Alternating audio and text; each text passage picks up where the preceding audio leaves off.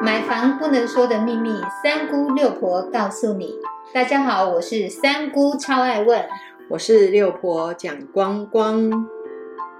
买房一百问第四十四问：信用卡缴款状况不正常会影响贷款成数，你知道吗？赶快请六婆来跟大家解释一下，信用卡缴款状况如果不正常，会对贷款有哪些影响？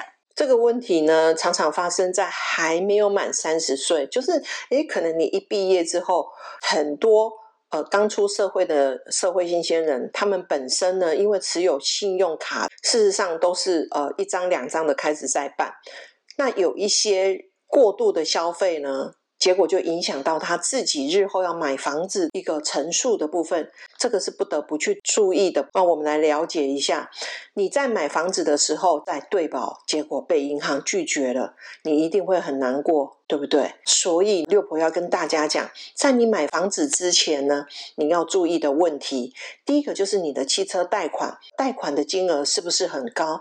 如果你的贷款都超过一百万。那这一定会计入你房屋贷款可偿还能力的范围里面哦。比如说，你今天要贷六百万，结果你的汽车贷款是一百万，你的月收入的部分被评比下来，你可能只能承担六百万的贷款。这个时候，你有两个可能：第一个，你被银行拒绝；第二个，你的贷款成数可能会被砍掉。一百万，再来我们要了解你的信用贷款会不会去影响你的房屋贷款呢？当然一定也会去影响。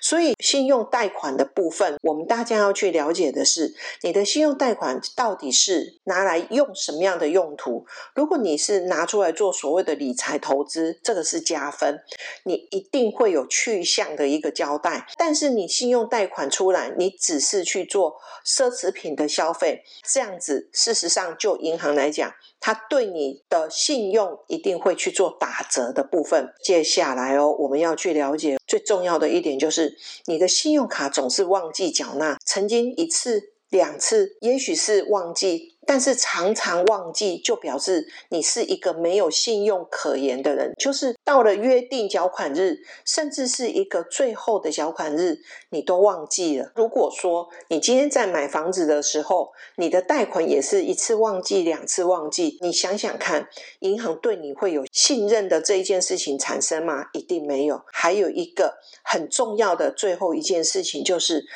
不要去缴所谓的最低循环息，比如说你消费了十万块，结果呢，它最低缴纳是要一千块，那你就缴的最低的一千块，九万九再继续去循环计息，那这样子事实上你有可能就买不到房子了，因为你连缴纳十万块的消费的一个部分，你都必须要去动用到最低的一个缴纳数字，那所以银行对你可以偿还。未来的贷款的金额的部分，它就会存疑，大家要去注意哦。要买房子之前，一定都要把这些状况考虑进去。如果可以的话，先把所谓的汽车跟信用贷款的部分把它还清。可以还清的话，那在你未来想要办房屋贷款的，才不会有贷款成数的部分受影响。六婆要奉劝大家，不要过度的去做。信用卡的消费行为，如果你的存折里面没有钱，你就不要去刷卡，因为这样只会掏光你的口袋。那你要买房子，那这条路离你还是很远的。所以在你还没有想要买房子之前，就要先存钱跟理财，这样才是王道。记住六婆的建议了吗？我们谢谢六婆，谢谢您的收听。如果你对收听的内容有不了解的地方，欢迎在下面留言，六婆讲光光将会为您解答哦。我们下回见，拜拜，拜拜。